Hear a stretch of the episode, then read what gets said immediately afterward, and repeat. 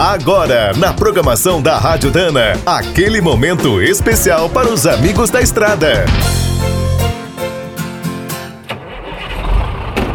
Está começando mais um minuto do caminhão. Fique por dentro das últimas notícias, histórias, dicas de manutenção e novas tecnologias. Em todo o mundo, é certo que o transporte precisará se reinventar. Hoje, as duas grandes apostas são a eletricidade e o hidrogênio. O problema é que cada país tem os seus pontos fortes e fracos. É inviável pensar que uma única solução mágica servirá para todos.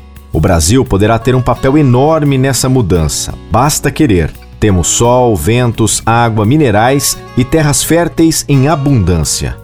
Para a Anfave, a Associação dos Fabricantes de Veículos, um ótimo caminho é investir pesado na pesquisa e no uso dos biocombustíveis.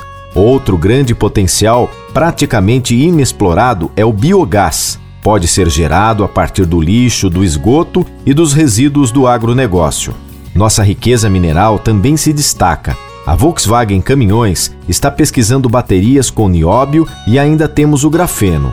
Nos veículos elétricos tradicionais, a maior vantagem é o sol, que brilha forte o ano todo, mas é preciso incentivar a energia fotovoltaica. E nas regiões sul e nordeste, os grandes parques eólicos podem ser melhor aproveitados, produzindo hidrogênio fora dos horários de pico. Com todas essas riquezas, o Brasil tem as condições ideais para ser uma referência em transportes sustentáveis. O problema é a política. Quer saber mais sobre o mundo dos pesados? Visite minutodocaminhão.com.br. Aqui todo dia tem novidade para você.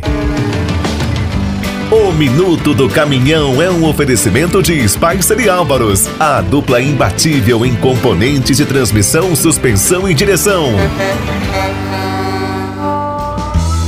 Quem é do trecho já sabe, para ficar bem informado, a Rádio Dana é sempre a melhor sintonia.